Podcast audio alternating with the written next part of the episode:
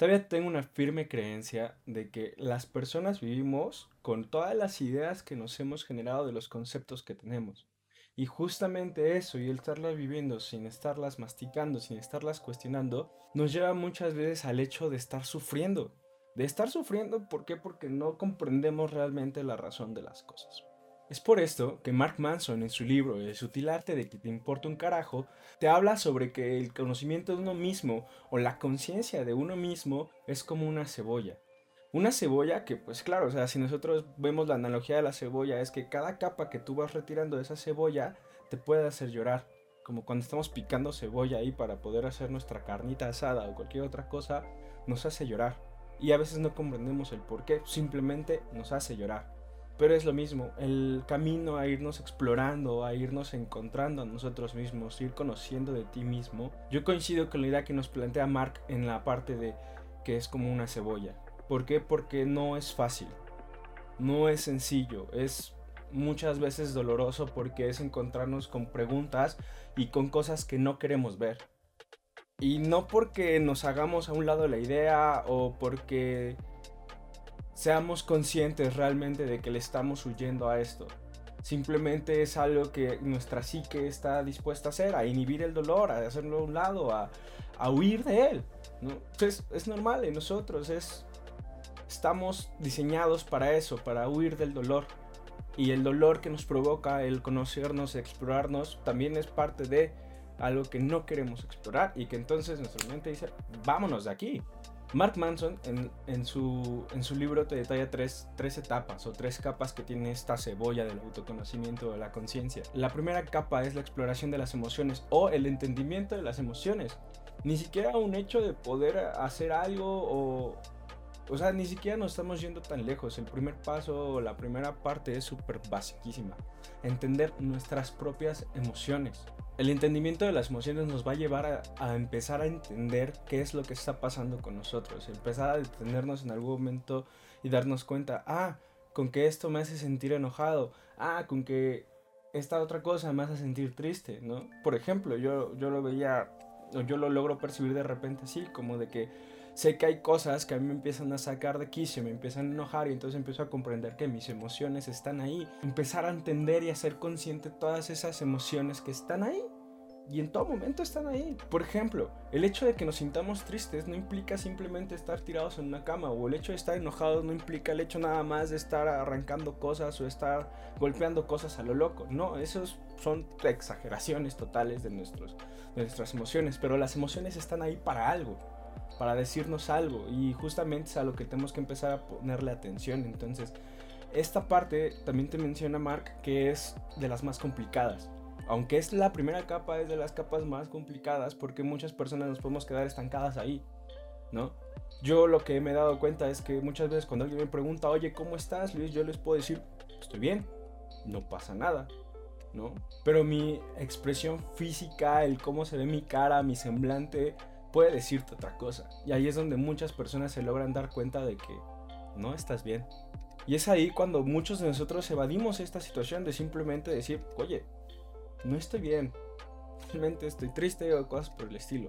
Al estar rechazando nosotros nuestras propias emociones y al no verlas y no aceptarlas que están ahí, pues entonces nos empieza a atorar en un proceso de estarnos explorando. Una vez que nosotros logramos identificar emociones que empiezan a ver en nosotros, podemos ir a la segunda capa, que es cuestionarnos por qué estamos así. ¿Por qué estoy sintiendo esa emoción? ¿Por qué me estoy sintiendo enojado? ¿Por qué me estoy sintiendo feliz? O sea, y ni siquiera en un hecho de desacreditarlas, sino simplemente de entenderlas y entendernos a nosotros mismos.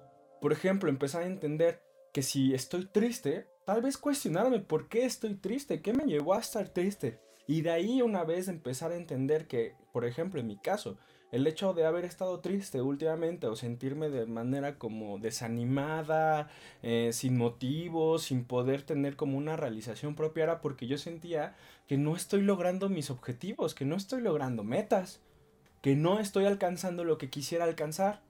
¿No? Que las cosas que estoy haciendo no están siendo suficientes, pero no para el mundo, sino para mí. Y entonces al empezarme a dar cuenta que hay cosas todavía más profundas ahí, como que no estoy triste simplemente por estarlo, me lleva a poder darle una acción diferente, a poder entender y aceptar que las cosas están así de una forma y entonces puedo avanzar ahora a hacer otra cosa. Pero si yo me la paso constantemente rechazando que mis emociones están ahí por algo, o que esa emoción de tristeza estaba por precisamente porque no estoy logrando, entonces al no tener una idea clara del por qué están ahí o cuál es la raíz de esa emoción, yo podría perderme totalmente y empezar a hacer otras acciones como salir a hacer ejercicio, este, ponerme a jugar videojuegos sin que eso me llenara, porque realmente eso no es lo que buscaba llenar. Lo que se buscaba llenar en mi caso es el hecho de realizarme, de sentirme que estoy logrando cosas. Y el hecho de no hacerlo, pues me provoca cada vez más frustración. ¿Por qué? Pues precisamente porque no estoy llenando esa parte que a mí me está faltando. Y en este caso era, era sentir que lo que hago está siendo de valor y estoy logrando algo. Pero justamente ya una vez que empezamos a cuestionarnos esta parte de la segunda capa ya del por qué, o sea, primero identificamos las emociones, después vemos el por qué nos sentimos así, ahora ver cómo eso afecta a nuestro propio valor personal.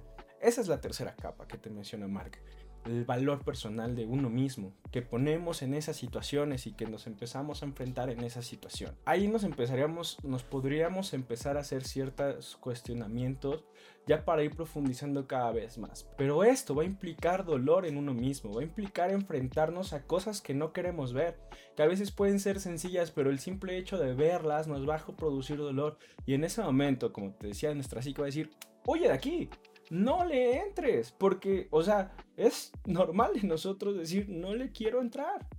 No quiero cuestionarme esto, no quiero verlo, porque al verlo sería empezar a aceptar cosas que no queremos. Porque empezamos a ver que entonces realmente sí no es un logro, ¿no? Te menciona Mark una característica de las personas que somos aisladas y que me identifique bastante. El hecho de sentirme solo y estar viviendo como en esta constante soledad si tú me llegas a preguntar cuál es el motivo por el cual yo estoy solo, yo te podría decir que es que las personas de allá afuera no me entienden. Que las personas realmente son demasiado tontas o no encuentro a alguien con quien convivir a mi manera. Pero realmente algo que no quiero ver es que yo no me sé relacionar con las personas. Y entonces al no saberme relacionar, buscar cualquier justificación para poder decir, son tontos. y entonces así poderme alejar de ellos con esa justificación, pero sin embargo sentirme solo cuando realmente no estoy haciendo nada para salirme de esa soledad. ¿No? ¿Me explico? Entonces, eh, ahí te das, bueno, ahí nos damos cuenta que hay una pérdida del valor de uno mismo, de qué es lo que yo me estoy sintiendo, porque al no sentirme valioso por no poder tener relaciones estables con las personas, pues entonces empiezo yo mismo a, a, sufrir en este constante de soledad, de tristeza, de no estás logrando, y ahí está todo mi valor puesto. ¿No? En lo que las demás personas logren percibir de mí, en lo que las demás personas vean que estoy logrando, pero no es así. O por lo menos el cuestionamiento siguiente sería si eso realmente me está generando valor o me está dando provecho, o si realmente es, es así. Y ahí es donde entra la parte de las métricas. Y una vez que vemos el valor que nosotros estamos poniendo de nosotros en esa situación, vemos cómo lo estamos midiendo. Yo, por ejemplo, en este caso de, lograrlo, me doy cuenta que lo mido en el alcance que tengo hacia las personas. Y como mi alcance no está siendo el que yo esperaba, porque yo esperaba tener miles y miles de visitas muy rápido y crecer muy rápido, pues entonces empiezo a sentir valor cada vez menos y cada vez es inferior y cada vez se vuelve algo más sofocante para mí mismo, porque cada vez más me presiono yo mismo a la exigencia que tengo sobre lo que quiero ser.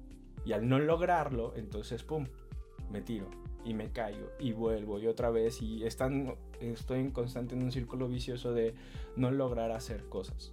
Y ahí precisamente ver y empezar a cuestionar bajo qué estándar estoy midiendo todo esto. Y si eso realmente es verdad o me está siendo útil. Y como no lo está haciendo, entonces, ¿qué podríamos cambiar? Pero antes de empezar a ver qué podríamos cambiar, aceptar que eso no es la realidad a pesar de que yo he recibido crítica de personas en el aspecto de cómo mejorar todo esto, cómo empezar a hacer mejor contenido, cómo empezar a ser más concreto en ideas, no me doy cuenta de que realmente ese es un buen impacto que estoy teniendo con las personas. Y eso es algo que necesito empezar a ver y aceptar que existe. ¿no? No solamente quedarme en la idea de, pues es que no lo voy a lograr y entonces ya para qué hacerlo y entonces postergarlo y como te decía en los podcasts anteriores, en los videos anteriores, dejarlo ahí y ya no hacer nada. Y podría elegir hacerlo, podría escoger quedarme en esa, en esa opción y ya no hacer más y no esforzarme, pero vivir constantemente frustrado porque no lo logré. Porque otra vez me decepcioné a mí mismo. ¿no? ¿Pero por qué? Pues porque yo creo que el valor o mi valía se está poniendo demasiado ahí. Y es ahí donde empezamos, tenemos que empezar a ver y aceptar nuestra realidad. Y una vez que aceptamos realmente dónde estamos, poder tomar una mejor decisión y poder darnos cuenta que no es así, que no necesariamente las cosas deben de ser de X o de Y manera, que pueda haber un abanico de opciones y que podemos empezar a ver cómo mejor nos conviene a nosotros mismos. Podríamos poner un ejemplo que puedes realizar ahorita mismo desde donde tú estás. Y ni siquiera es un hecho de que contestes en los comentarios cómo, cuáles son tus respuestas ni nada, sino que el hecho incluso de que yo te haga estas preguntas ahora van a empezar a surgir en ti realmente qué está pasando y aunque no lo contestes ya en tu mente se está instalando algo. Y entonces el ejercicio que podemos empezar a hacer ahora mismo es que te vayas a preguntar qué te está fastidiando ahorita en tu vida? ¿Qué te está haciendo sentir incómodo que no estás pudiendo lograr hacer algo? Ya una vez que detectamos qué es lo que nos está fastidiando o nos está abrumando o como lo quieras ver, podemos preguntarnos, ¿por qué nos molesta? ¿Por qué te está molestando esto en tu vida ahorita? ¿Por qué te está causando problemas? Y una vez que encuentres el motivo, podremos ver que puede que haya allí envuelto algo que sea de un fracaso tuyo o algo que no estás queriendo ver, ¿no? Pero esto ya es poco a poco que tú mismo vayas cuestionando. Entonces, ahora ya que te cuestionaste, vimos la falla, tomamos la falla y cuestionamos, ¿por qué el fallar en esto me hace sentir así? Y entonces podemos empezar a cuestionar por qué esa falla es así en nosotros. Y empezar a ver cómo está pasando. No podemos tener ideas de que no, eso es que así debería de ser, así es como a los demás les está yendo, así es como los demás lo logran. Y es real. Pero, ¿qué pasaría si no es así? Si realmente esa falla no es una falla, ¿qué tal solamente es parte del proceso? ¿No? O sea, yo llevo un mes con esto y ya quisiera tener miles y millones de seguidores, a la verdad, pero no lo logro así. Tengo que ser constante, tengo que ser paciente y tengo que ser perseverante en esto. Y entonces empezar a dar pasos pequeños para poder lograr alcanzar la meta. Pero entonces la falla que estoy viendo a mí probablemente no es real. Y no es real porque solamente es una exigencia mía de lo que ya quisiera o de lo que ya tuviera que estar haciendo. Yo ahí te dejo esas preguntas. Tú puedes empezar a cuestionarte y empezar a aceptar esa parte de ti, esa realidad de lo que realmente está pasando y que te das cuenta que no te está funcionando. Y entonces a partir de ahí empezar a aceptar las cosas y cambiarlas, tomar una dirección diferente. Porque eso es algo chingón de la conciencia que yo veo. Ya una vez que empiezas a generar este tipo de, hábitos, de cuestionarte constantemente, de, de estarte preguntando de repente, ¿cómo me siento? ¿Por qué me siento así? Puedes empezar a tomar una acción cada vez más certera y cada vez más apuntada realmente a lo que es la raíz. ¿Vale? Entonces, yo te dejo con estas preguntas. Espero que te ayuden y nos vemos pronto. Chao. Ahora hago un intro.